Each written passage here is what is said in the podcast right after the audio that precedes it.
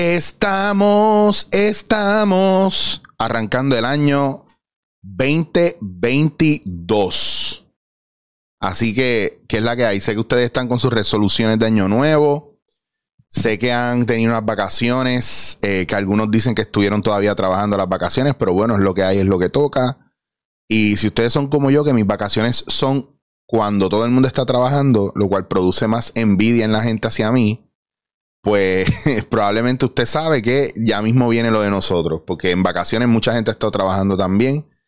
Y el truco ahora va a ser, o lo que vamos a hablar hoy, es cómo vamos a arrancar el año y cuáles son las propuestas que nos estamos haciendo y si todos los años nos estamos proponiendo lo mismo y nos estamos quedando a mitad, escocotado. Y no terminamos el año, no terminamos las famosas, ¿cómo se dice? estas cosas que nos proponemos para hacer en el año, las resoluciones de año y a veces es frustrante porque no estamos pendientes a lo que estamos proponiéndonos a nosotros mismos y no nos estamos dando cuenta que a lo mejor nos estamos poniendo unas metas que son bien complicadas o que a la que cometes el primer error te quita. Pues hoy vamos a hablar de cosas bien nítidas o técnicas o vamos, ustedes saben que yo me voy por el lado de, de sentir que es lo que el tema que va saliendo poquito a poco, un poquito improvisado, pero con esta persona yo sí hablo antes para identificar unas cosas que sí me nacen, que me gustaría que hablaran y que él es la persona idónea para esto. Y es un favorito de ustedes. Y ustedes saben que ya está es su casa hasta que le hagamos su propio podcast, que eso va a tener que pasar este año. Viene la preparación de eso. Así que con ustedes el favorito, el querendón de la casa, el señor Ricardo Ramírez. Hola, Eric. Gracias, gracias por invitarme nuevamente y gracias porque tenemos la oportunidad de profundizar un poquito acerca de temas que ya hemos traído recurrentemente y que están relacionados al logro de la felicidad y al logro de nuestro proceso de autorrealización. Y que tú sabes que la gente es loca con los temas que nosotros traemos y profundizamos y que tú desarrollas aquí. Que son bien importantes porque la gente está ya cansada de lo mismo y lo que quiere es profundizar y mejorar, ¿verdad? Su vida. Claro, claro, definitivo. Y, yo te pedí, y lo aprovecho y lo discuto aquí frente a la gente. Eh, yo, hablando contigo, tú te acabas de retirar ahora en diciembre, después de tantos años en la industria farmacéutica.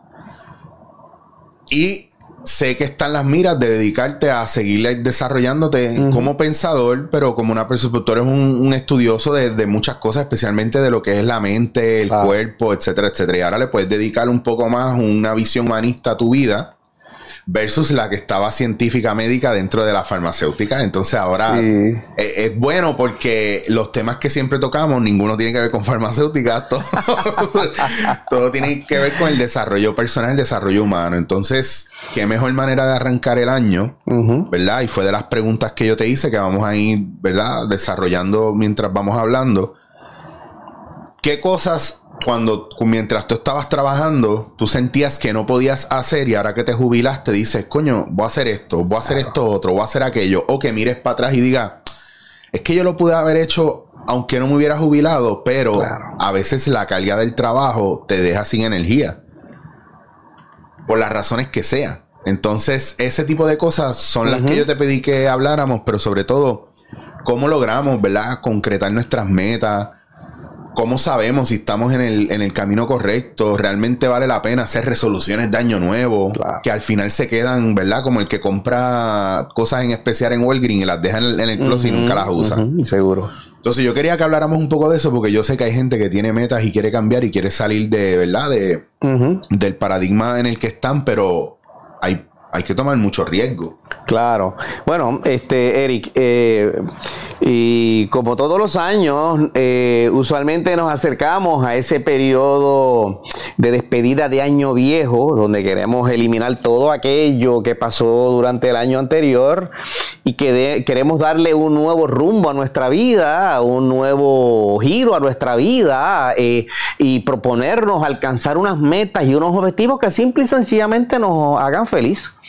En mi caso personal, después de 45 años de laborar dentro de la industria farmacéutica en diversas facetas, este, y en la cual yo dediqué gran parte de mi tiempo libre y personal a la lectura, el estudio, la meditación de tantas y tantas este, eh, eh, temas que tiene, están relacionados al automejoramiento, a practicar técnicas que me han permitido a lo largo de mi vida, de mi carrera, de mis asuntos personales y profesionales, eh, poder superarme, poder eh, lidiar con las crisis que naturalmente todos tenemos que enfrentar y darle oportunidad a ese aspecto invisible de nuestro ser que nos permite eh, eh, darle orientación eh, y propósito a nuestra vida,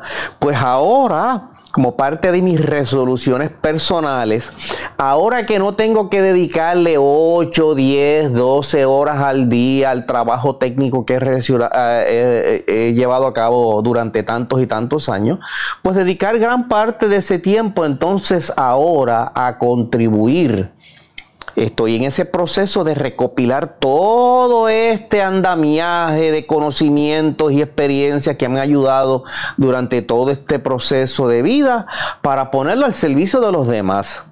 O como decía Stephen Covey, recuerda que en una conferencia, en una entrevista anterior, hablamos de los siete hábitos de las personas altamente efectivas. Y, Stephen Covey eh, que se hizo famoso a través de este, de este acercamiento, finalmente eh, escribió un libro llamado El octavo hábito. Y el octavo hábito no es otra cosa que siendo tú, habiendo logrado ser una persona exitosa en la vida, y yo me considero una persona exitosa, pues ahora el octavo hábito es esa necesidad natural que tenemos de, ayudar, de ayudar a los demás a encontrar ese propósito en su vida para que sean felices y para que sean exitosos. Ok, vamos a hacer algo que yo creo que hace un poquito de falta y es vamos a definir qué es realmente el éxito, porque si tú vienes a ver, Ricardo, hoy día el éxito se asocia con lo material y con posiciones, claro. puestos grandes de trabajo y la cantidad de dinero recibido o Claro. Eh, cuánto material yo tengo, ¿verdad? o, cuál es la visión de los demás con relación al éxito, pero es que ¿qué es, es el éxito realmente? Claro, y recuerda que en una entrevista anterior este, relacionamos el éxito a la felicidad claro. y al sentimiento de paz y autosatisfacción que nos produce una labor bien hecha. ¿Ok? Por lo tanto, el éxito en la vida está relacionado a trazarnos unas metas dignas y esforzarnos por alcanzarlas. De tal manera que se conviertan en beneficio no solamente para nosotros, sino para nuestro entorno familiar, nuestro entorno social, nuestro entorno de trabajo, etcétera, etcétera. Tenemos que entender que somos seres sociales, que no vivimos en una burbuja apartado de los demás y que en gran medida nuestro sentido de felicidad está relacionada misteriosamente con la unidad esencial de todos aquellos que nos rodean. O sea que la gente que siempre está diciendo que prefieren estar solo y siempre están hablando de su soledad, ¿verdad? Como casi llega a un punto de, no, a mí, a mí no me molesta estar solo, yo estoy solo, mejor eh, solo que mal acompañado y todo eso. Pero cuando vienes a ver en su entorno, si hay un vacío y hay una cuestión ahí fuerte, porque no, su mundo no se mueve a menos de que no haya gente alrededor de ellos, que, que es una cosa que yo he notado sí, no me molesta estar solo, a mí me gusta estar solo, yo prefiero no tener gente alrededor, pero entonces su vida no gira en otra cosa que no sea en su casa, en su cuarto, del trabajo a la casa. Claro, esa actitud es solo una expresión de frustración, de resentimiento, causados quizás por malas experiencias en el pasado y en su, en su proceso de relacionarse con los demás y que redunda en esta actitud de ahora yo me quiero separar. Digo, tenemos que separar lo que es la soledad porque la soledad es muy importante y saludable. Todos y cada uno de nosotros necesitamos momentos de soledad de tal forma que podamos reflexionar y meditar sobre nuestros asuntos diarios, sobre nuestros asuntos eh, de vida, sobre nuestras relaciones, sobre nuestras metas y objetivos, de tal forma que podamos asimilarlas y darle enfoque a lo que verdaderamente es importante y significativo para nosotros.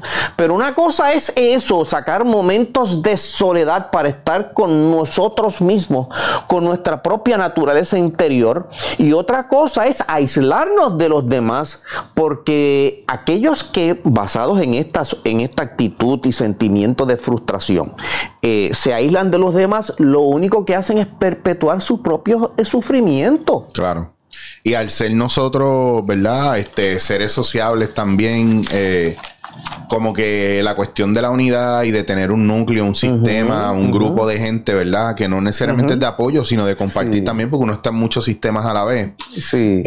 yo creo que es bien importante, porque es parte del proceso de crecer, porque tú no, tú no aprendes solamente leyendo un libro, tú aprendes de las experiencias de otras, de otras personas, de lo que te dan, de lo que te hacen sentir, tú vas aprendiendo de todo ese input. Claro, de hecho, esa parte incluso hasta más importante porque una, una lectura nos puede dar ideas y enfoque, pero solamente cuando eh, nos ponemos en relación eh, con los demás, en esa interacción es que podemos ver si eso que hemos leído y hemos aprendido verdaderamente tiene valor, significado y puede contribuir a crear un mejor ambiente entre nosotros y todos aquellos que están compartiendo esta vida o escenario. ¿Te acuerdas cuando hablamos del escenario, el teatro o escenario donde estamos ejecutando esta comedia del arte?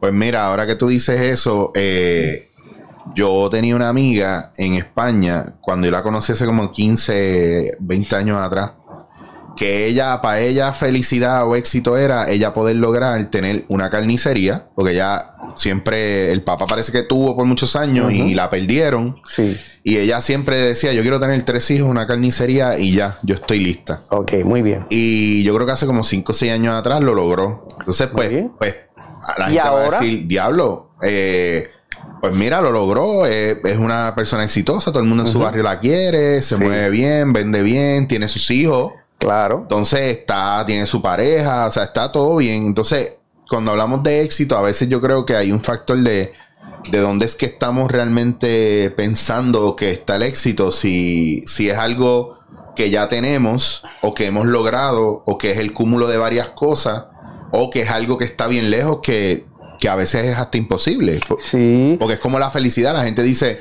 no, yo si yo viviera en, en Francia, yo sería feliz y se van y se mudan a Francia y son un miserable. Entonces, ah, también hay una idealización de lo que debe ser la felicidad también. Claro, pero fíjate, Eric, y por eso es que es tan importante y hemos traído en varias ocasiones la temática de la jerarquía de las necesidades según la describe Maslow. A pesar de toda la crítica que se ha ganado Maslow de, de todos sus colegas dentro del campo de la psicología y la conducta humana, porque lo atildan de ser anticientífico, etcétera, etcétera, sigue siendo el modelo ideal para poder eh, trabajar con la conducta humana y una herramienta extraordinaria para aquellos que trabajan con la conducta humana y con aquellos que trabajan con el mejoramiento eh, eh, empresarial, de ejecución, etcétera, etcétera, etcétera. ¿Y, ¿Y por qué? Porque Maslow establece una jerarquía de necesidades que va desde nuestras necesidades más básicas como las necesidades fisiológicas, las necesidades de pertenencia, las necesidades de, eh, de, eh, pertenencia, las necesidades de autoestima y autorrealización. Y de hecho, incluso Maslow al final de su vida profesional incluyó un último, una última etapa y, se dio cuenta de que, esa, que el logro más grande no era la, auto, no era la autorrealización o self-actualization, como él le llamaba, sino que para él entonces la última era la trascendencia. ¿okay? Habiendo cumplido y habiendo logrado todas nuestras necesidades de alguna u otra manera, llegamos a un punto en el que ya no estamos enfocados en nuestras necesidades personales y ahora trascendemos esas necesidades personales para ponerlas al servicio de los demás. Así que lo que fíjate el, el ejemplo que tú me traes. De esta persona que fue logrando las metas que se, se propuso. Fíjate que estaba enfocada en lo que quería. Ella sabía y conocía exactamente lo que quería. ¿Ok? Una carnicería, un matrimonio, familia, y ser aceptado en su, en su, en su comunidad. Fíjate cómo básicamente ella fue cumpliendo con cada una de las necesidades en esa jerarquía que la ha llevado a sentirse una persona exitosa. Y la pregunta es, ¿y ahora qué? Pues ahora es el momento ideal, ya alcanzado esos logros en su vida, pues ahora lo que podría sugerírsele es, ahora cómo vas a contribuir a que otros sean felices igual que tú, habiendo logrado sus metas. ¿Ok? Así que tenemos que partir. Si queremos enfrentar el año con nuevas metas, objetivos, propósitos que nos hagan ser más felices en, en, este teatro en el que estamos desempeñando nuestra propia obra personal. ¿Ok? Pues tenemos que comenzar por reconocer que somos seres de necesidades. Por ejemplo, Maslow establece que la, más fundamental de todas las necesidades son las, biológicas, las fisiológicas. Si usted no tiene que comer, no tiene aire, agua, comida, este, eh, él incluye la sexualidad, aunque muchos lo, lo, han rechazado. Sin eso usted no puede aspirar a la belleza este, cultural. ¿Verdad que no? Oye, si usted no tiene que comer, dígame usted. Y sobre esa, por ejemplo, la necesidad de, tener una, una casa, eh, ropa, eh, que, eh, que, fortalezcan sus necesidades de, como de seguridad financiera, seguridad personal, seguridad, todo lo que tiene que ver con las seguridades.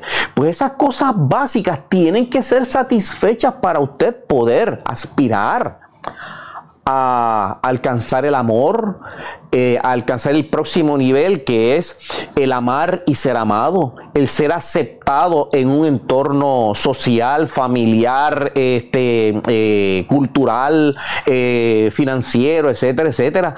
Y más arriba todavía más, más la necesidad de nuestra auto, ¿cómo se dice? La necesidad de reconocimiento, de, de ganarse el respeto de los demás, de hacer aquellas cosas que, eh, que eh, hacen que los demás se expresen admiración por usted. Todas esas cosas hay que irlas eh, ganando cada una en su, en, su, en su momento apropiado. Incluso hay algunos críticos de Maslow que implican y es interesante notar que Maslow nunca utilizó la imagen de una pirámide. Y siempre hablamos de la pirámide de Maslow, porque es una forma bastante gráfica de expresar una jerarquía. Claro. ¿verdad?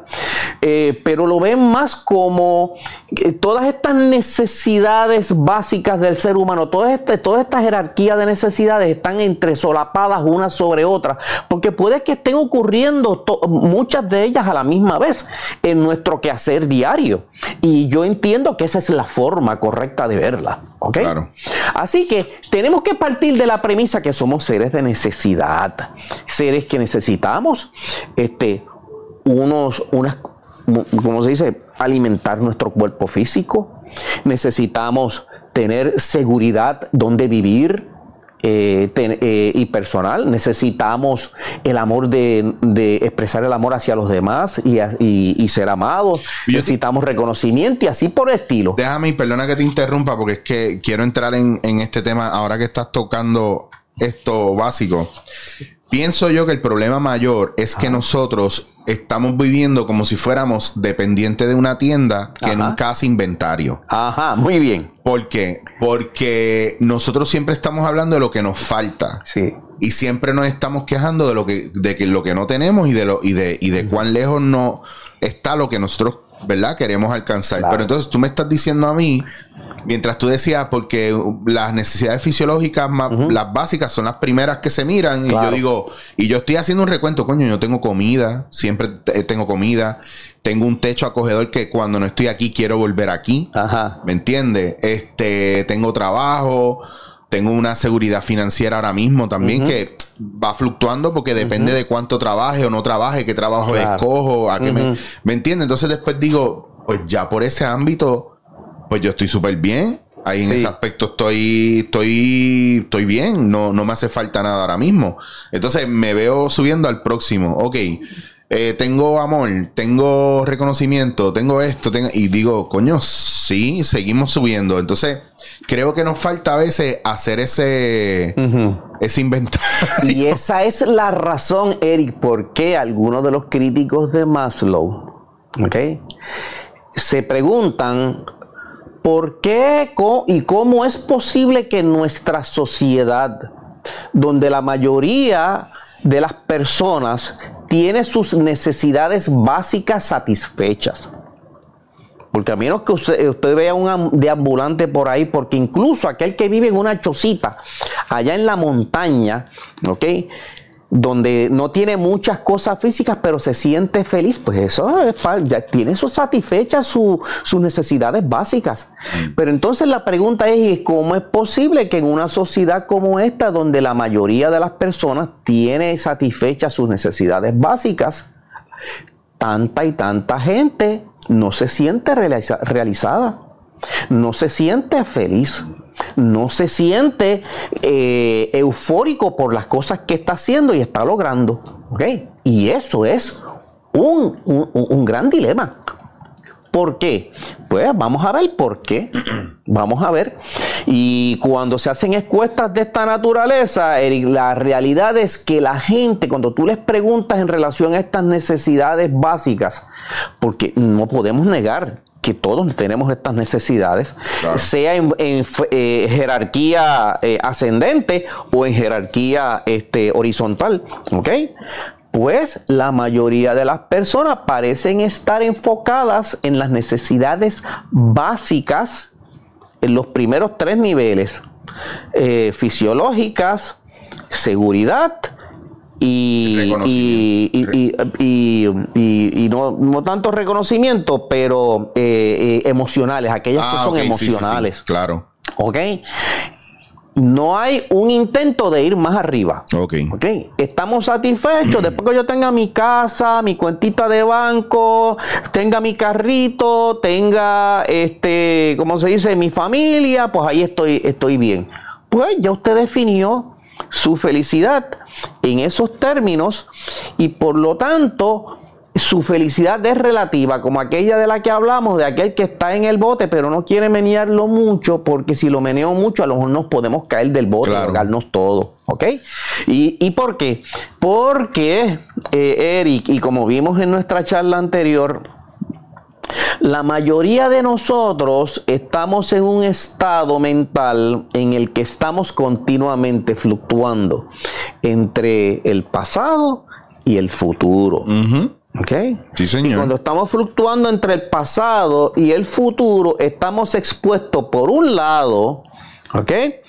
A perpetuar aquellos asuntos emocionales que son detrimentales para nuestra vida y que se reflejan como resentimientos, un sentimiento de incapacidad, no soy bueno para nada, este odio hacia aquellos que me han hecho alguna algún algún mal en esta vida, ¿ok?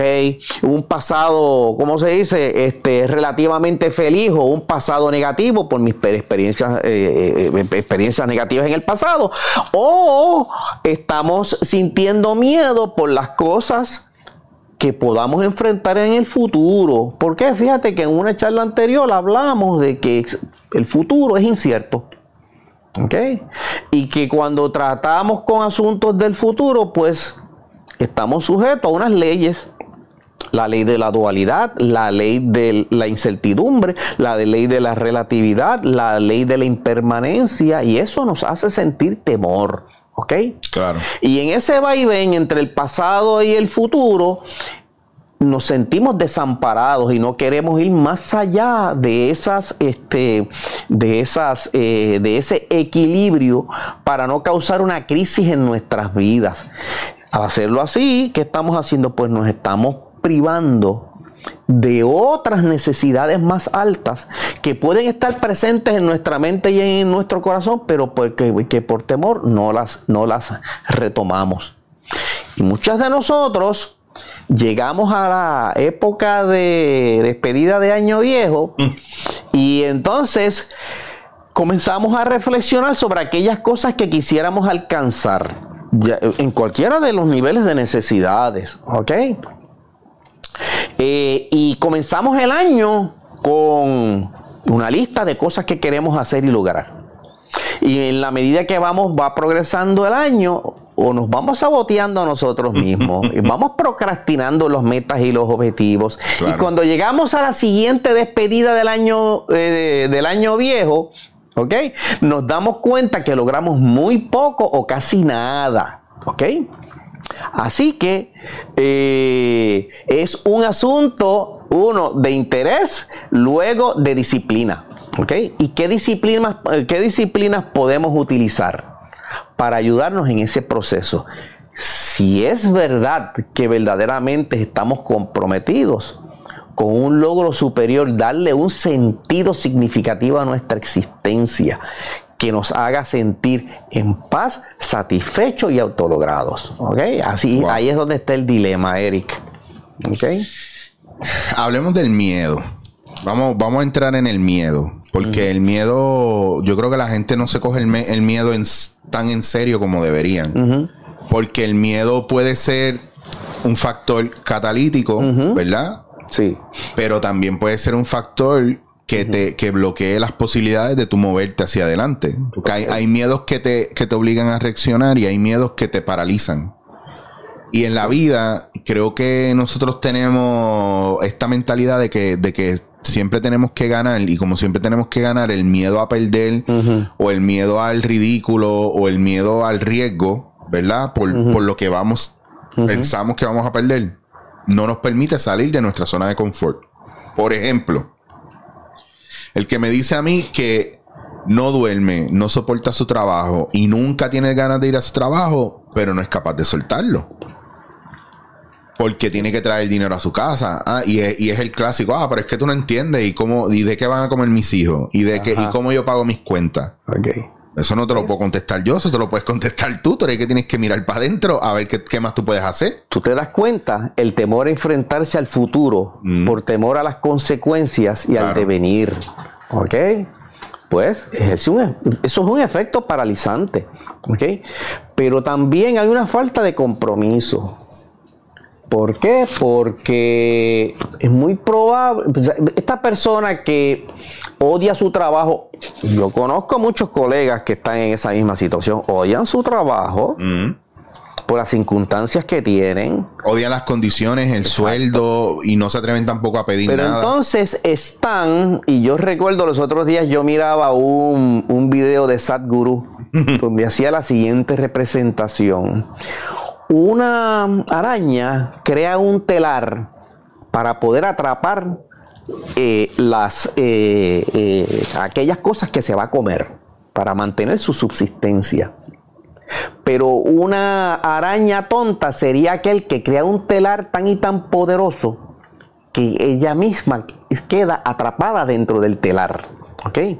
Y en cierta medida, muchos de nosotros estamos en esa situación. ¿Qué sucede? Estamos atrapados uno, tenemos un préstamo estudiantil terrible. Mm. Tenemos una hipoteca que tenemos que pagar. Tenemos carros y bienes que están a veces más allá de nuestra capacidad para, eh, para este, enfrentar. Y tenemos una familia que tenemos que sustentar. Y hemos creado un telar tan gigantesco ¿Ok? Que ahora estamos inmovilizados dentro de él porque si suelto aquí o suelto allá, entonces, ¿qué sucede? Me quedo sin aquellas cosas que me embarguen la casa, que me quiten el carro, que, eh, que no puedo enviar a los niños a la escuela y estamos aterrorizados. La mayoría de nuestros ciudadanos están aterrorizados con esas circunstancias y situación. Pues mira, ahora que tú dices eso, ¿verdad? Que estamos acordándome del video que estábamos viendo de Sadhguru. Sí. Que fue muy interesante el que él dijera que gente que le pregunta, eh, maestro, y, y si Cristo viniera ahora, que, y, y que, y que él dice, él dice, bueno, si Cristo viniera ahora, es tan sencillo como que cuando él estuvo, cuando Jesús estuvo y, y dijo que le siguieran, se, se juntaron 12. 12 nada más.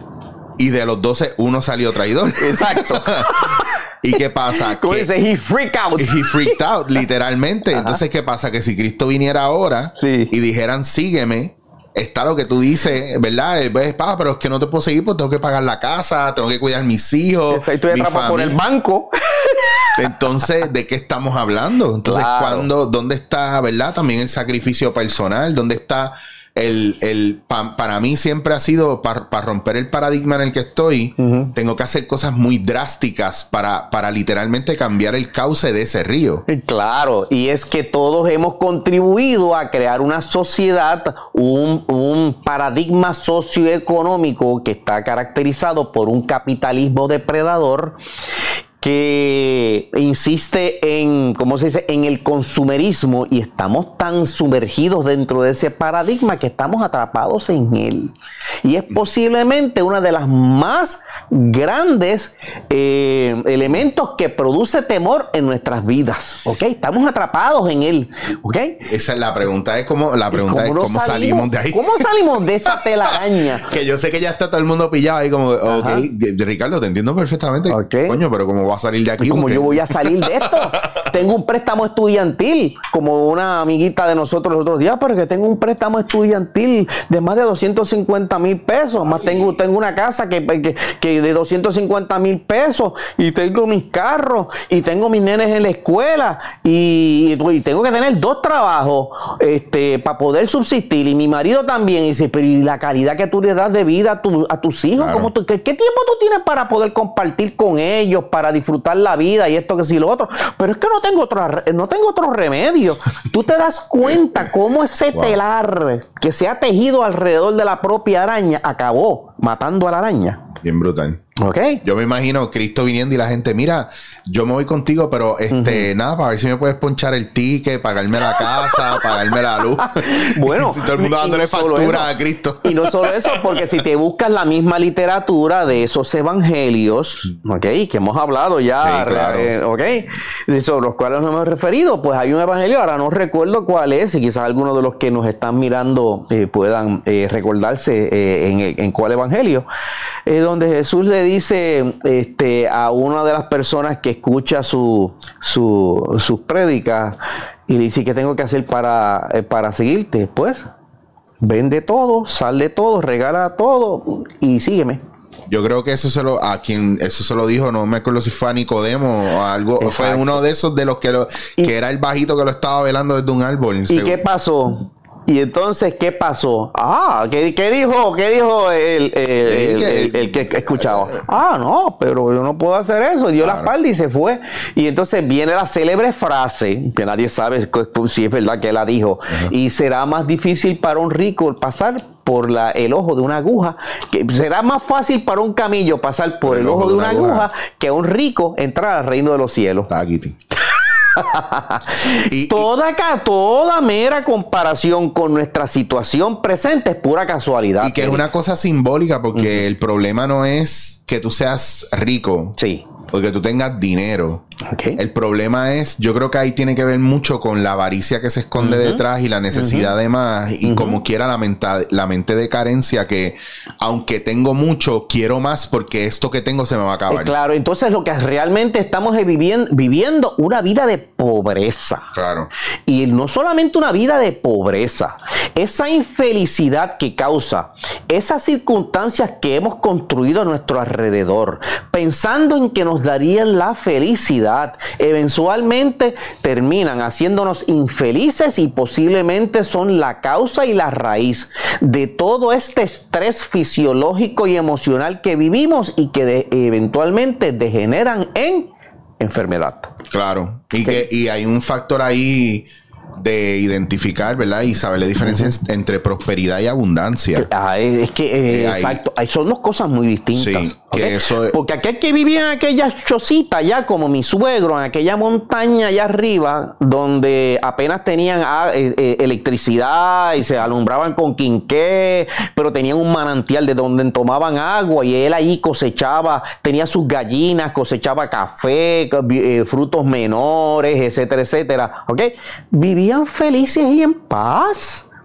Y ahí, ahí estaba la abundancia. Entonces esta niña que vive en una casa de 250 mil pesos, que, completó una carrera eh, que le costó, tuvo que, tuvo que hacerla con préstamo, que está felizmente casada, que tiene hijos, exacto, pero se siente atrapada porque siente que no tiene libertad ninguna, no puede respirar. Es próspera, pero... Pero no vive en abundancia. Ya está. Ahí está la diferencia. Entonces, ¿qué vamos a hacer? ¿Qué vamos a hacer, Eric? Vamos a entrar ahí porque es que ya, ya esto está, esto está peor que, todas las series de Marvel. ¿Qué viene después? ¿Qué viene después? ¿Cómo salimos? Claro, pues entonces lo primero que usted tiene que hacer es sentarse a reflexionar sobre su propia vida. ¿Ok? Y ser sincero con usted mismo. Usted se tiene que hacer la gran pregunta. ¿Yo soy feliz? Yo soy feliz con, a, pesar de que tengo una casa buena, un carro muy bueno, tengo un buen trabajo, tengo familia, etc. Yo soy feliz. Clásico, clásico. ¿Mm? Pues, pues estoy bien, puedo estar mejor, pero estoy, pues si no ah, sabes si están bien o no todavía. Claro, y hecho, y ese lenguaje Básicamente lo que nos está diciendo a nosotros es lo contrario, el, el, lenguaje no verbal. Nada más que la expresión facial y sus movimientos físicos, tú te das cuenta de que hay una gran infelicidad y un gran vacío interior dentro de esa persona, a pesar de que en el exterior parece ser una persona rica, ¿verdad que sí? Pues entonces, ¿qué vamos a hacer, Eric? no me preguntes pues Lo primero que tenemos que hacer es sincerarnos con nosotros mismos. ¿Ok? Porque si usted no está dispuesto a enfrentar la realidad de su mundo interior, Eric, no va a salir jamás de ese paradigma. Va a vivir enterrado ahí cuando, y como decíamos en una charla anterior, cuando llegue el final de su vida y esté ante las puertas de la muerte, usted mire para atrás y dice, ¿y qué rayos hice con mi vida? ¿Ok? Así que ese es el primer gran paso. Eso, eso está cabrón. Que llega un punto que, que, y te lo digo porque yo tengo 42 años, pero yo he mirado para atrás y digo, y me da, me da como la ansiedad esa de no que no haya hecho algo, es que hay cosas que yo he querido hacer que no me he atrevido a hacer o no he hecho y miro para atrás y digo, no me queda tiempo. Seguro. Porque, porque tú no miras a tus 42 años, tú no miras el mundo como lo miraba a tus 22. Y tú al principio, que esto yo lo, este, este tema está bien caliente últimamente en estos días en, en, mis círculos, ¿verdad? De, de que hasta cierta edad tú te lanzas, te arriesgas, duermes en el piso, eh, rompes noche, pero de, de, de una edad para adelante, tú lo que estás buscando es comodidad, seguridad, permanencia, estabilidad. O sea, ya el riesgo y ya la jodera, pues disminuye, ya el, el, cojo lo que sea con tal de seguir moviéndome, ya todo eso empieza a disminuir, me quedo donde sea por vivir la aventura, todo, todo eso se va yendo. Ok. Y entonces empiezan ahora las exigencias de uno de según el cuerpo y según las ganas. Entonces el tiempo yo creo que es ahora para tú empezar a, mirar para adentro, para que no sea tarde y tú no vengas a... Ya hay gente que yo conozco que tienen 60, 70 años y, y ahora en esa edad es que están mirando para atrás Claro. Y diciendo, diablo, yo he vivido mi vida en miedo. No claro. atreví a hacer nada. Claro. Pues, pues, ese miedo es el producto de vivir en una mentira. Claro. Por lo tanto, ese primer requisito es esencial. Mira para adentro. Sincérate. Y hazte la pregunta, ¿soy feliz? Y lo segundo es, ¿y ahora cómo yo puedo negociar? ¿Cómo yo puedo negociar a un mundo mejor? A, una, a un estilo de vida diferente porque yo, usted puede estar seguro que yo no le voy a sugerir a nadie que deje su trabajo, su casa, su, todas aquellas cosas que usted ha logrado y necesidades que ya están cumplidas, así de, de ¿cómo se llama? De golpe y porrazo, porque ahora quiero hacer otra cosa con mi vida. Porque obviamente es como ir en, una, en, un jet allá, 40 mil pies eh, de altura y apagar los motores. ¿Qué va a pasar? ¿Mm? Usted se va a estrellar. Pues entonces usted tiene que entrar en un proceso de negociación con usted mismo. ¿Cómo yo me siento ahora? ¿Cómo me gustaría sentirme? ¿Qué cosas a mí me fascinaría hacer que no estoy haciendo ahora? Claro. Ahí es donde tiene que empezar las resoluciones personales. de tal manera que usted pueda negociar sus circunstancias actuales con ese futuro que usted quisiera haber logrado. Y, vuelvo e insisto, si ese futuro que usted quisiera lograr no es capaz de motivar una emoción de felicidad, que usted nada más que cuando piensa en él, siente dentro de su corazón y su mente ese, esa felicidad que usted sentiría si puedo hacer esto, si puedo lograr, con, eh, puedo lograr esto otro, ¿ok? Tienen que estar relacionadas lo que yo concibo en mi mente y lo que yo siento en mi corazón. Y ahí es donde empieza el proceso de negociación. ¿Ok?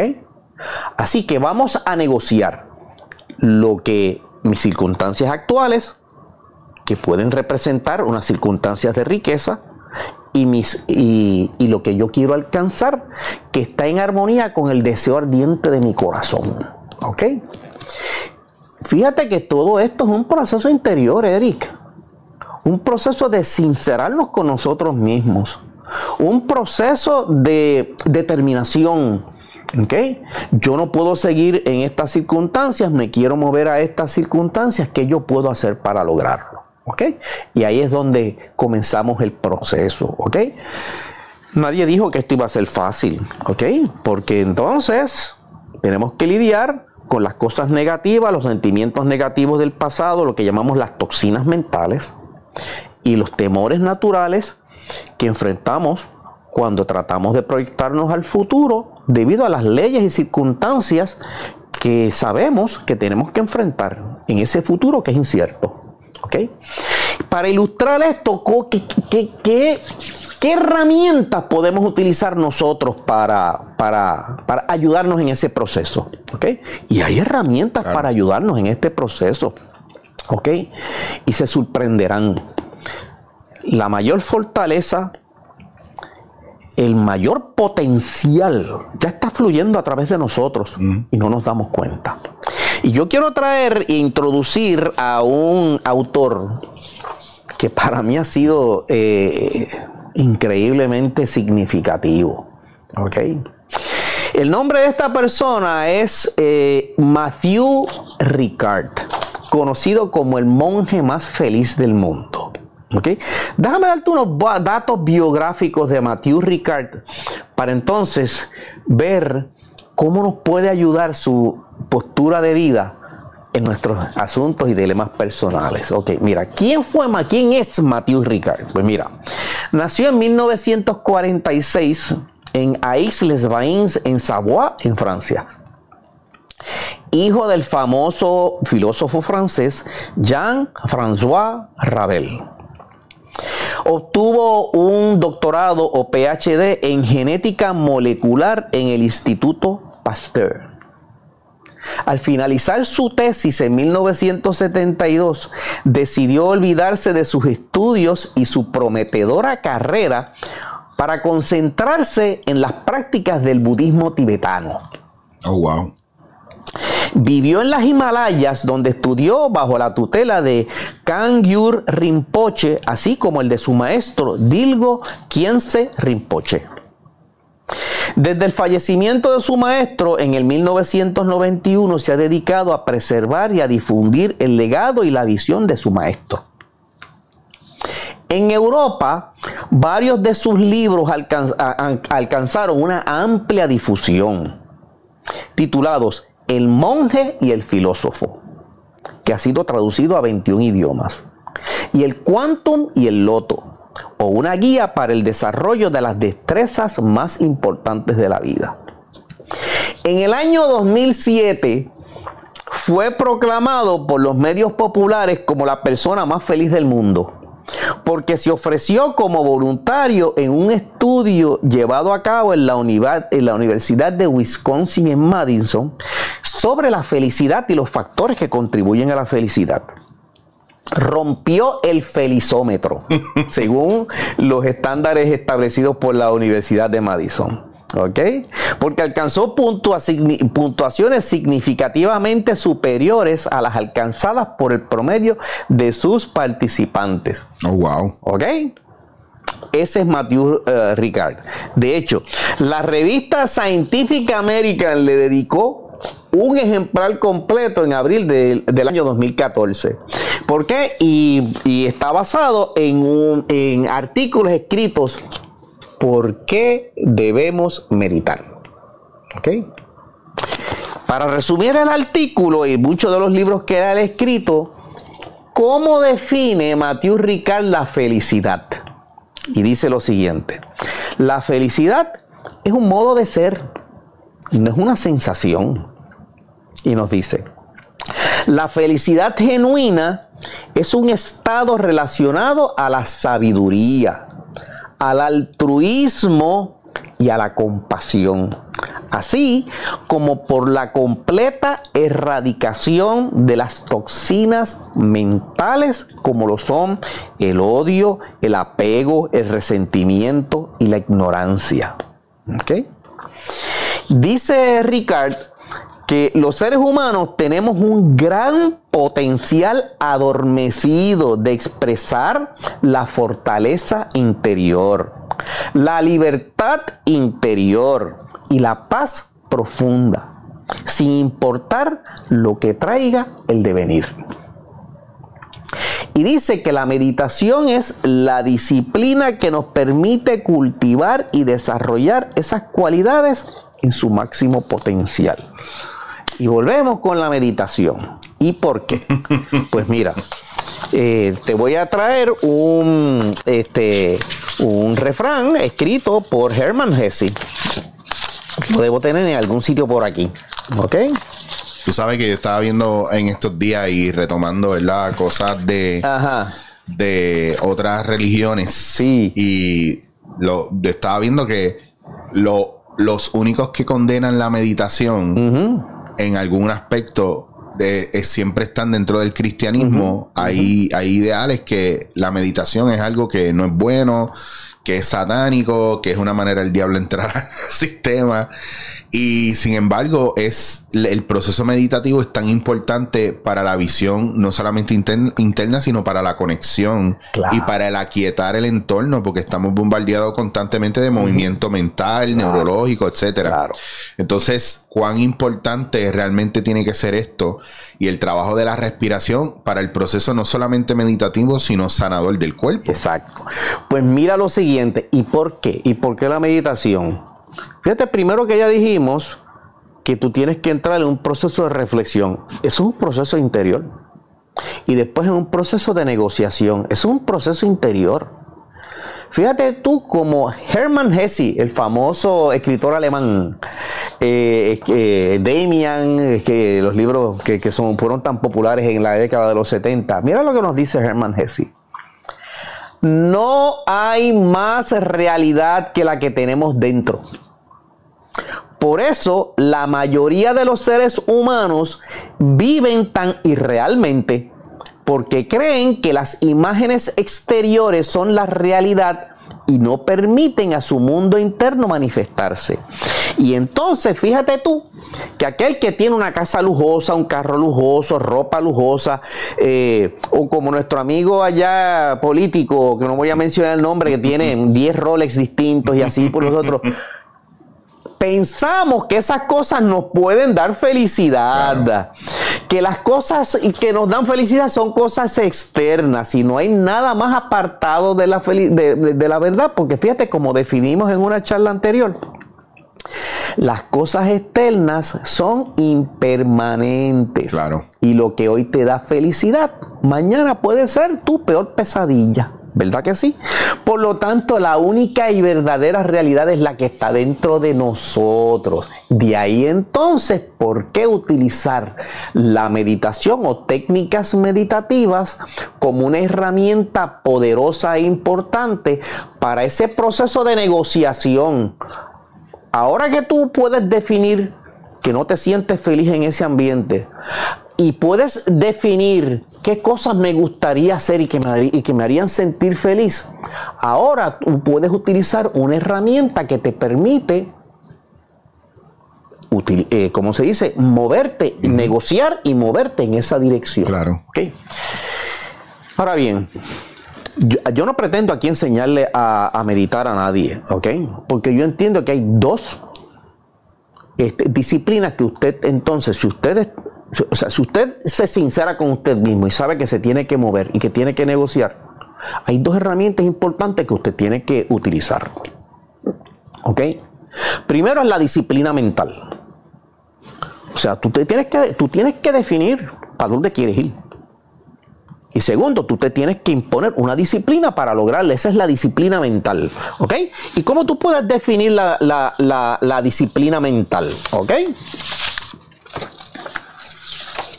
Ok, vamos a, vamos a verla aquí porque quiero, quiero irla eh, una, con otra. Ok, en primer lugar, usted se tiene que preguntar, ¿a quién o a quiénes beneficia eso que yo deseo alcanzar? O sea, tú tienes que hacer un acto de conciencia. Dos, traerá felicidad y realización tanto como para mí, para aquellos de mi entorno eh, familiar, social, etcétera, etcétera. ¿Ok? Estoy capacitado, capacitado para realizar lo que deseo. ¿Ok? Porque eh, si yo lo que deseo es convertirme en un astronauta, pero odio las matemáticas, pues usted sabe que no está siendo realista. ¿Ok? ¿Está lo que deseo dentro del campo de mis posibilidades? Y si no está dentro del campo de sus, de sus posibilidades, ¿qué yo tengo que hacer para capacitarme para lograr eso? Claro. ¿Ok? Estoy dispuesto a aceptar el reto que el logro de la meta me va a imponer. ¿Ok? Porque esto no es un asunto de, expresar un deseo y puff y ya sé. No, no, no, no, no, no, no. Esto conlleva un trabajo, enrollarse las mangas y trabajar proactivamente en esa dirección. ¿Ok? Yo tengo el compromiso para llevar a cabo esas ideas y esos planes, a pesar de los obstáculos que puedan surgir. Estoy capacitado para controlar las situaciones que van, eh, que permitirán el logro de lo que deseo. Porque como todo esto es incierto, tú no sabes qué consecuencias va a tener eh, que, eh, el, yo actuar proactivamente en esa dirección. Así que esto es un acto de valor. ¿ok? y de sinceridad contigo mismo. Y lo próximo que tú tienes que hacer dentro de esa disciplina mental es ser proactiva. Y esto lo hablamos en una, en una, en una entrevista anterior. Uno, usted tiene que escribir, dibujar, interpretar las ideas y las imágenes mentales que se relacionan con su meta. ¿Okay? Tiene que ser claro con eso. Usted tiene que establecer un plan de acción con objetivos a corto plazo y a largo plazo, ¿ok? Porque a lo mejor al usted definir que lo que usted quiere lograr, que le va a traer felicidad a usted y a los demás, ¿ok? Eh, eh, va a conllevar un proceso de transición. Usted tiene que establecerse metas a corto, a mediado y a largo plazo, ¿ok? Esto es como tener una empresa, la empresa Usted Inc. ¿Ok? Usted tiene que contactar amigos, hablar de sus planes, buscar información, eh, leer, buscar revistas, anuncios en internet, buscar información que le enriquezca y le den herramientas a usted para poder moverse en esa dirección. ¿Ok? Sí, porque no podemos estar toda la vida pensando que lo sabemos todo. No, definitivamente. Y ahí, y ahí, la, y ahí la ventaja de poder relacionarnos bien con los demás. Tú sabes lo que yo he notado, que hay mucha gente, por ejemplo, que, eh, por ejemplo, hacen una dieta y en vez de ir a un profesional de eso para que los ayude a identificar qué tipo de dieta necesitan, van a internet a buscar todo tipo de dieta. Se enferman y en vez de ir a un médico que es un especialista, se quieren autorrecetar ellos mismos. Se sienten mal y necesitan un terapista, no se atreven a ir a ninguno, se leen un libro y al otro día entienden que ya lo lograron claro, Zapatero a su zapato, ¿ok? Así que usted busque aquellas fuentes que son fidedignas y de prestigio que le pueden a usted encapilar en, en esa dirección. ¿Ok? Importante, usted construya una imagen mental que represente el logro final de eso que usted quiere alcanzar y que sabe que está relacionado a una emoción de felicidad dentro de usted mismo. Pero ahí en ese aspecto, ¿cómo no? Y, perdona que te desvíe un poco, ¿cómo nosotros pasamos de crear una imagen mental que nos sirva de punto de a llegar versus una idealización. Pues yo te voy a enseñar un ejercicio muy interesante que nos puede ayudar en esa dirección, ¿ok? y que está relacionado entonces con la meditación. Pero lo importante es que usted haga primero la disciplina mental antes de intentar meditar. Mm. Porque si usted medita sin tener un plan claro en su mente, a ningún, a ningún lado que va, porque esto no es este, como llamar al genio de la lámpara mágica y decir, mira, mis deseos son estos y se van a hacer realidad. No, es la pastillita para rebajar. Si usted no tiene un plan, si usted no tiene una meta y no tiene un plan y no está convencido de que esa es, el, esa es la dirección en la que yo me tengo que mover, de nada le vale utilizar herramientas como las que explica Matthew Ricard, ¿ok? Para ayudarse en, moverse de un punto hacia el otro, ¿ok? Así que ese es el primer trabajo que usted tiene que hacer. Ahora usted se enrolló las mangas y, entonces pone en ejecución ese plan. Ahora usted va a utilizar la herramienta de la meditación. ¿Ok? ¿Y de qué consiste la meditación? Pues la meditación consiste de tres elementos importantes. Uno, concentración, contemplación y unión, que en el oriente se le llama samadhi. ¿Por qué? Porque en la meditación, ¿qué es lo que hacemos? Nos movemos desde el estado de conciencia objetivo de nuestros sentidos al estado de conciencia de la mente o el razonamiento y de ahí al subconsciente. Y existen técnicas muy que no son tan complicadas que nos permiten movernos en esa dirección. ¿Y por qué movernos al subconsciente? ¿Por qué ese estado de, eh, de unión? ¿Por qué? Porque ahí es donde radica la naturaleza esencial real de lo que somos. Nosotros somos seres transpersonales. Somos seres que nuestra conciencia, nuestra nuestra localizada. Mientras vivimos en este mundo de la conciencia objetiva, de los sentidos físicos, de los placeres físicos, eso es, una, eso es un estado de conciencia de separación, porque todo lo vemos de aquí y de allá, separados en tiempo, espacio, etcétera, etcétera. Cuando usted es capaz de moverse en ese otro sentido, usted entra en, resonancia con la conciencia de unidad que, donde radica su verdadero ser. ¿Qué sucede cuando nos vamos moviendo de un, eh, de un, eh, de un estado al otro? Pues vamos logrando que nuestra mente, en vez de estar girando del pasado hacia el futuro continuamente y creando tensión y ansiedad entre un punto y el otro, entre el pasado y el futuro, comencemos a vivir en el presente en el estado del presente. Eso es lo que busca el que medita. Centrar la atención en el momento presente. Y ahí es donde está la dificultad que enfrentan muchos y esto solamente puede superarse mediante la disciplina. Estas son prácticas que hay que hacerlas todos los días. Y no son prácticas que hay que dedicarle dos y tres horas. Estas son prácticas que en pocos minutos usted puede aprender a hacer. ¿ok? De lo contrario, no tendrían valor ninguno para nosotros. Ninguno de nosotros en nuestro, en nuestro proceso de vida actual tiene como un yoki allá en las Himalayas que puede tener todo el día para estar en estado de samadhi. ¿Verdad que no? Bueno, pues nuestras circunstancias culturales son totalmente distintas. Claro. Por lo tanto, es importante que todos los días yo prefiero en la mañana, después de levantarse, y en la tarde o en la noche antes de acostarse, dedicar por lo menos media hora a estas prácticas donde aprendemos a centrar la mente en el momento presente. Y entonces lo que me gustaría hacer para poder ilustrar esto de manera práctica para los que están escuchando es eh, mostrar un ejercicio que, eh, eh, que, recomienda el doctor Joe Dispensa. Mm.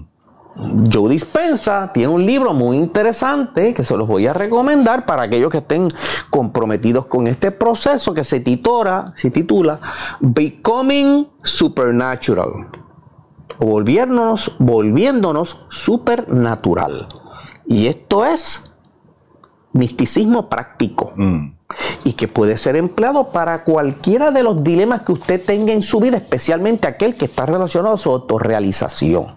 Sea que usted tenga necesidades de salud, necesidades eh, básicas como casa, etcétera, etcétera, etcétera, vivienda, alimento, etcétera, etcétera, o otras necesidades de reconocimiento, no importa el nivel de las necesidades que usted tenga, el proceso aplica a todo, ¿ok? Vamos a ver, ¿y qué recomienda el doctor Dispensa y que usted puede comenzar a practicar ya mañana mismo? ¿Ok? El doctor Dispensa recomienda un proceso que se, se titula, ¿ok? La centralización en el momento presente de tal manera que nuestra conciencia puede abrirse a un campo de infinitas posibilidades. En ese estado de unión, que es como si fuera, pudiéramos verlo como un estado cuántico, donde todos existen como una singularidad. Todo está allí en forma energética. Todas las posibilidades en el universo están allí en forma energética. Y cuando nos enfocamos en nuestra necesidad, entramos en resonancia con una de esas posibilidades. Y podemos atraerlas a nuestra vida ¿ok? De acuerdo a la energía que nosotros le impartimos a través de la visualización y a través del sentimiento, ¿ok? Porque si usted no puede relacionar un logro con un sentimiento, de nada le sirve. ¿ok? Wow. Recuerde que esto solamente aplica cuando usted tiene un deseo ardiente en su corazón.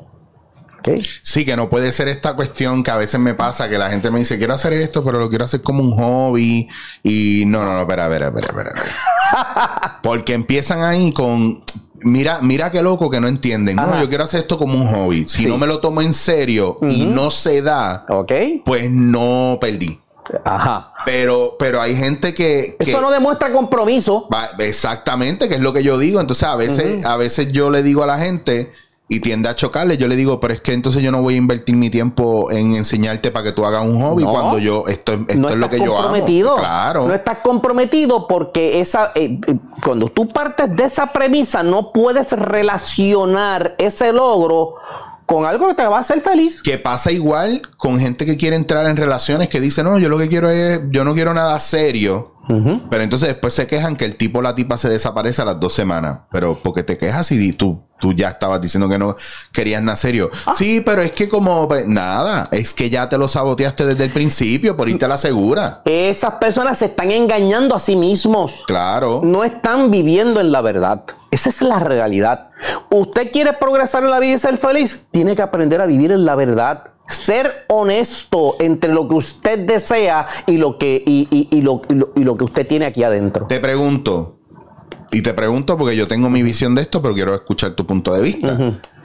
Cuando hablamos de la verdad, que sabemos que es muy relativa y muchas veces tiene que ver con el, lugar desde donde tú estás mirando y desde tus capacidades, porque, porque lo que tú haces no necesariamente lo puedo hacer yo y no es que no sea posible lograrlo, es que a lo mejor tú tienes una preparación que yo no tengo. Para lograrlo o tú hay cosas pasando, pero, pero la verdad de uno no cancela la de otro. Claro, sí. Sin embargo, hay unas cosas que yo siento que a veces no ayudan y tienen que ver mucho con el, el exceso de positivismo ciego y el exceso de negatividad ciega que le queremos llamar realismo.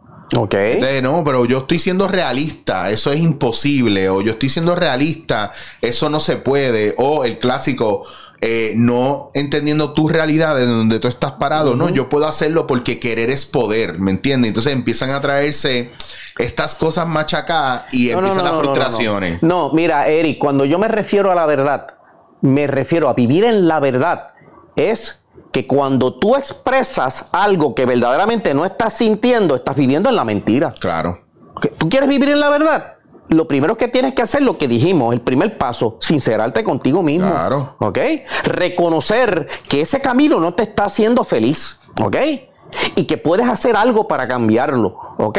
Pero ese cambio tiene que estar relacionado a unas metas dignas que realmente cuando tú piensas en ellas te dan una sensación de libertad, te dan una sensación de felicidad, te dan una sensación de júbilo. Por eso es que yo les llamo el deseo ardiente de nuestro corazón. Claro.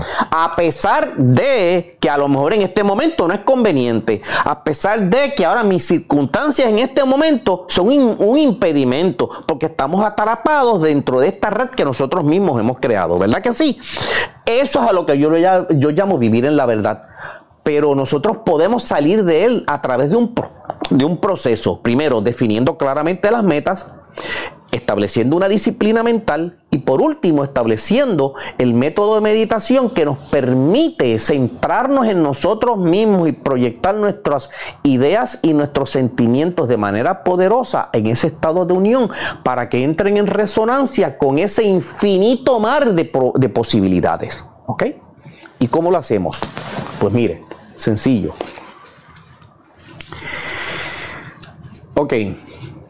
En el libro de Kobe dice que uno de los hábitos que usted tiene que hacer eh, y que hacen las personas que son altamente efectivas es, primero lo primero, o sea, usted tiene que establecer una disciplina diaria y un programa de trabajo diario. ¿Ok? Usted tiene que concentrarse en aquellas cosas que son importantes. Hacerse un orden de prioridades. Tiene que hacer un orden de prioridades y enfocar su atención en el, och- en el 20% que le van a dar a usted el 80% de resultados. Pero entre esas prioridades usted tiene que poner, vamos a dedicarle media hora en la mañana y media hora en la tarde a este ejercicio personal de, logro de, de- de- de logros de ideales que me van a hacer feliz. ¿Ok? Una vez usted ha definido claramente lo que quiere, y ha definido claramente cómo usted se sentiría si lo logra, usted va a hacer el siguiente ejercicio. Fíjate, nuevamente, la meditación lleva tres pasos. Tienes tres, perdón, tiene tres elementos: concentración, contemplación y unión. ¿Ok? Ok, usted no se puede sentar en un, en un sofá y entrar en estados meditati- meditativos. Así no es como funciona, porque usted está funcionando en una onda cerebral que está relacionada con los objetos que varían de un lado para otro. ¿Ok? Así que usted tiene que comenzar. El primer requisito que usted tiene que irse a un lugar donde usted se sienta relajado. ¿Ok?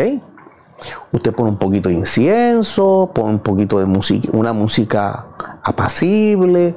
Este, algunas personas prefieren tener, como los budistas, que tienen un, un pequeño altar con, con objetos que representan su estado de espiritualidad. ¿Ok? Usted se va ahí todos los días. ¿Ok? Para entrar en estados relajados, usted utiliza la respiración eh, eh, lo que se conoce como el relaxation response. Y usted, usted lo puede hacer con respiraciones neutrales. Inhala y exhale profundamente desde el, el- desde el eh, Diafragma. eh, desde el diafragma eh, y por lo menos un minuto. Usted va a ver que si usted pone eh, la atención en la respiración por un minuto, usted entra en un estado de relajación. ¿Por qué? Porque se ha demostrado que ese ejercicio estimula al sistema nervioso parasimpático que produce neurotransmisores que ayudan al relajamiento. Y esto está demostrado científicamente. Y la, y la, el enfoque en la respiración también ayuda a quitar el, mientras tú estás enfocando en la respiración, pierdes el, el foco del movimiento de la mente. Exactamente, ese, ahí está. Y obviamente, si tu mente está corriendo de un lado para otro entre mis necesidades actuales y lo que tengo que hacer más tarde, tú jamás, jamás te vas a- Claro. a, a poder relajar. ¿Ok? Así que una vez estado entrado a este estado de relajamiento previo, a veces yo recomiendo poner una pequeña velita y enfocarte, dejar la mente que se pierda en la vela. No una concentración forzada, sino que se pierda en la vela. ¿Por qué? Porque reduce el espectro de nuestros sentidos en una sola dirección. ¿Ok? Y así nos vamos apa- apartando de ese parloteo mental que siempre estamos, eh, en que siempre estamos metidos. ¿Meditar realmente es tener la mente en blanco o es reenfocar No, la mente? No, ahora vamos al próximo paso. Una vez usted está ya en ese estado de ecuanimidad, ahora pasamos a la segunda fase, la segunda fase, que es la contemplación. Contemplación, claro. Y yo le voy a recomendar el siguiente ejercicio que recomienda el doctor Joe Dispensa. Esto usted lo puede o, o a leer en el libro o puede ir a YouTube donde está la técnica eh, para el logro de estos, de estos ideales o lo puede ver en Gaia TV. Él tiene precisamente una serie que se titula eh, Becoming Supernatural. Me parece muy atinada la técnica y está en resonancia muy estrecha con prácticas tanto de las tradiciones orientales como Rosacruces acá en Occidente. Así que ahora usted lo que va a hacer Enfóquese en ese momento de contemplación en aquello que usted quiere lograr. Vamos a suponer que es un proceso, usted, usted está hastiado del trabajo que tiene y quiere moverse a un trabajo que le dé, que le dé este, más eh, libertad. ¿Ok? Y entonces usted va a coger un papel y va a escribir o va a dibujar la, en letra mayúscula la palabra T. Por decir que usted necesita un trabajo y va, lo va a poner. Yo usualmente acostumbro a poner esa letra mayúscula como si estuviera en el medio del sol y dibujo un sol con rayos resplandecientes hacia todos lados. ¿Ok? En la columna, voy a escribir una columna al lado izquierdo de esa imagen, voy a escribir una columna de esas cosas que yo quiero lograr. Yo quiero un trabajo que me dé libertad de movimiento. Yo quiero un trabajo ser mi propio jefe. Yo quiero un trabajo eh, eh, que me permita libertad para atender mis asuntos personales. Mm. Yo quiero un trabajo eh, que esté relacionado con mis, con, más en relación con las cosas para las cuales yo me he preparado. Y usted liste las unas, por lo menos cuatro de ellas. Y al lado derecho va a escribir en una eh, columna las emociones que le provoca. Si usted se visualiza a sí mismo un trabajo que le da libertad de movimiento, que usted pueda trabajar en cualquier parte del mundo donde, usted... ¿qué, ¿Qué, sensación le produciría eso a usted? Y escríbala. Sensación de bienestar, alegría, mm. y siéntala en ese momento. ¿Ok? Y se va moviendo cada una de esas cosas que usted, de esas intenciones que usted tiene, relaciónelas a una, a una emoción. Esa emoción que nace contra. Si yo tuviera, si yo pudiera estar, eh, tener un trabajo donde yo pueda entrar en contacto con mucha gente diversa, ¿cómo yo me sentiría? ¿Qué alegría personal me traería eso? ¿Cómo, cómo, qué, qué, emoción me produce aquí en, en, el corazón? Y las escribe. ¿okay? El acto de escribir o dibujar esa imagen ya es un compromiso que usted está haciendo con el logro de ese ideal.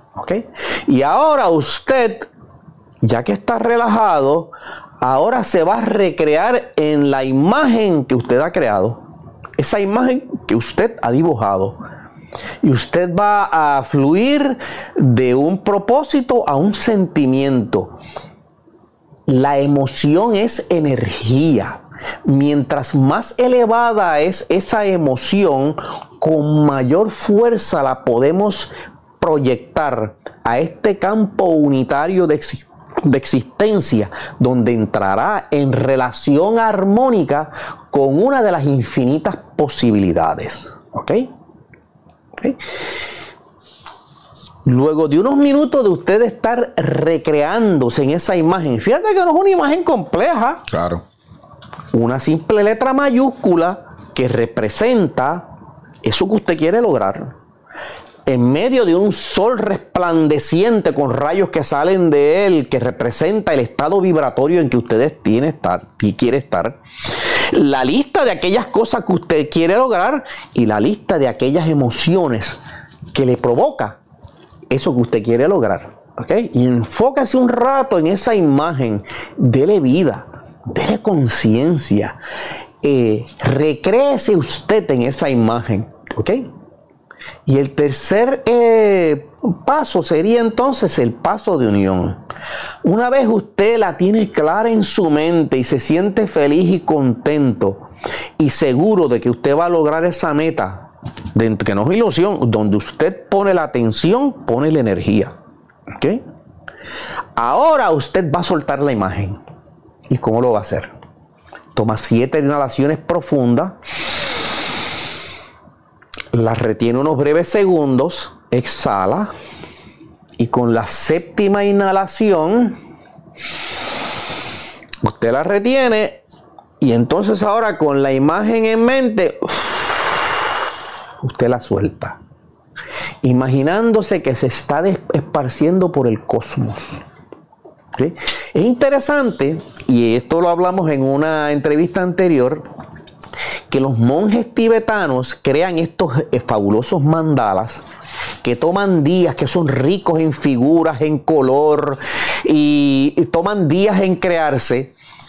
Y entonces, ¿qué hacen al final después que han pasado tanto trabajo creando ese mandala? Lo dejan y lo sueltan. Lo sueltan.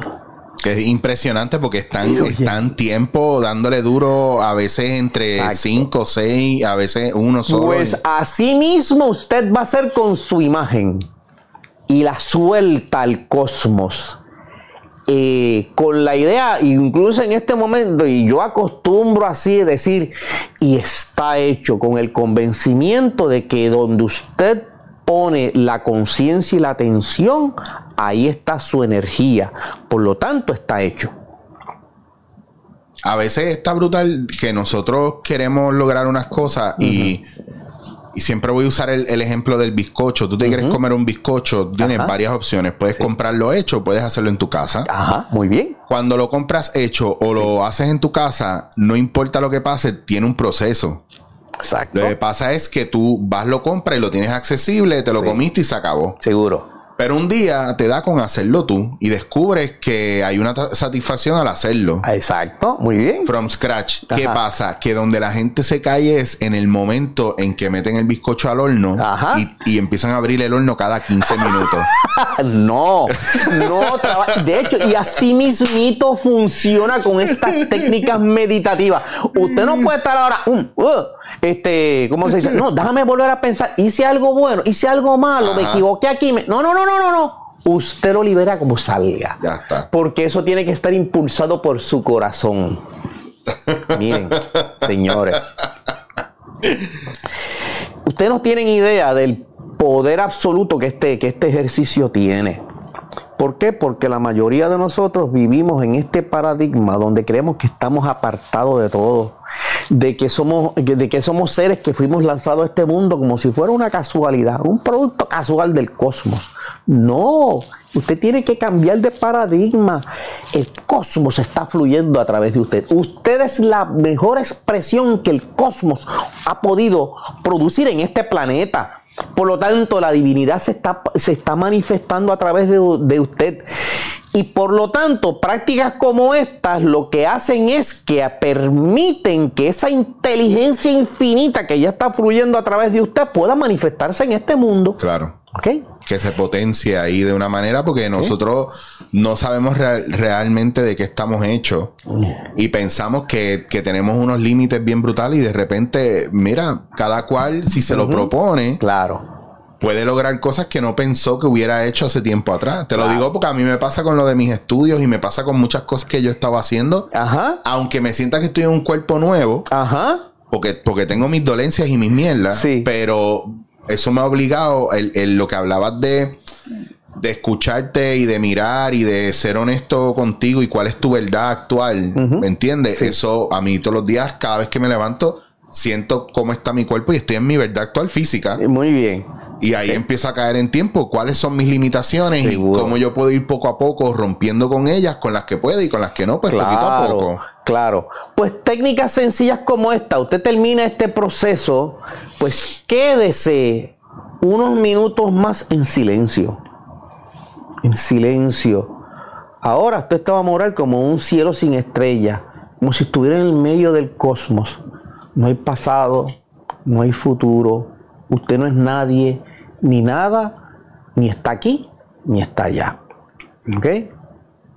Esa técnica del vacío usted también la puede practicar cuando usted vaya a la playa o vaya a un sendero en el campo. ¿Ok? Practique esta técnica. Vaya caminando con los ojos abiertos, con la mirada hacia el horizonte, sin en, ningún punto en específico y concéntrese en la respiración. Repítase mentalmente. Cuando inhala, yo. Y exhala, soy. En el oriente, esto es una técnica oriental, es so, hum. Y ponga toda su atención en esa, en, ese, en esa inhalación y exhalación y en esa eh, eh, frase, yo soy, o eso soy. ¿Ok? Caminando. Y usted se va a dar cuenta que luego de unos minutos, la mente se pone en un estado que yo no lo puedo describir como relajamiento, es un estado de armonía donde todo, forma y color, crean un, un presente, un, un conjunto armonioso. Usted va a notar que momentáneamente su pasado y su futuro desaparecieron. Ese es el estado que usted tiene que asumir cuando termine esta meditación. Mm. Así que cada vez que usted vaya a la playa, váyase a caminar por la arena. El tiempo que sea con este ejercicio, sin ningún propósito, sin nada, simplemente vaciar la mente en el momento presente. ¿Ok? Y en el momento presente es donde nos abrimos al campo de las infinitas posibilidades. ¿Qué sucede si usted lo hace con sinceridad y convencimiento? Lo que va a pasar es que sus deseos poderosos, el deseo ardiente de su corazón, va a entrar en resonancia con una infinita, con, con alguna de las infinitas posibilidades que va a atraer a su vida la experiencia que le va a permitir moverse en la dirección que usted ha determinado. Pues ahí estamos, Ricardo. No es nada forzado. Ya está. Porque nos creemos que eh, hacer un lograr algo es hacer un trabajo eh, forzoso. No, esta técnica permitimos ahora que esa posibilidad llegue a nuestras vidas. Recuerda cuando decíamos de Deepak Chopra que ser felices y ser exitosos es vivir lo milagroso, experimentar lo milagroso en nuestras vidas. Pues cuando una infinita posibilidad se pone en resonancia con su imagen y su deseo, atrae a nuestra vida aquellas circunstancias, personas y oportunidades que abren las puertas a esas posibilidades. Yo siempre he pensado que nada va a llegar a tu vida si tú no lo estás viendo. Exacto. Porque a la puerta todos los días nos están tocando oportunidades y milagros, pero como no estamos en la mentalidad que es, porque estamos o con la proyección del futuro o con la nostalgia del pasado y en el presente no no es como cuando tú estás buscando algo que lo tienes de frente pero como no estás pensando o mirando lo que tienes de frente nunca lo encuentras y es el clásico, ah, coño, siempre estuvo al lado mío. Exacto. Pero tu visión no estaba ahí. No estaba ahí. Ni tu mente ni tu corazón estaban ahí. Mira, Ricardo, pues mi mente y mi corazón está en decirle a la gente que aquí vamos a aguantar. Porque eh, en el año nos tocan por lo menos cinco o seis veces más. Bien, cómo no, yo. Es para tunearnos, porque es parte del tuneo. o sea, seguro que sí. Hablamos esto hoy y eso está grabado y eso está cuidado ahí, pero Llega un momento en que nosotros, nosotros, nosotros tenemos más actualizaciones que un teléfono. Entonces, el, el, error es pensar que no tenemos que actualizarnos. Exacto.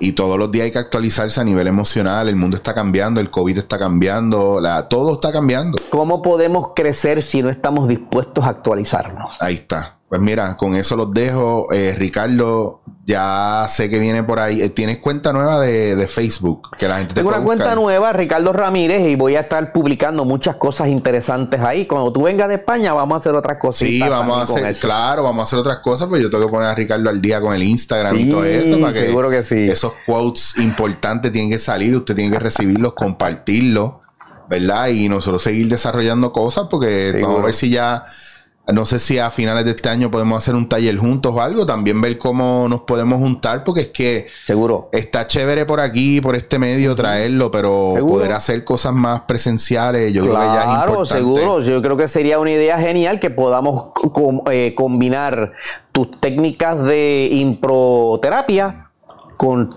talleres de meditación para ayudar a la gente a utilizar estas herramientas de realización interior para impulsarse poderosamente en la vida. Claro, y, minimizar los miedos, la censura, la idealización, estar en tiempo presente, conectar con los demás. Hay un montón de cosas que no estamos haciendo que si las hiciéramos aportarían de manera positiva y de manera integral muchas cosas que nos ayudarían, ayudarán a crecer. Claro. Así que Ricardo, nuevamente gracias. Como decía Stephen Covey, vamos a poner a ejecución el octavo hábito eso, exacto, literalmente es esa línea.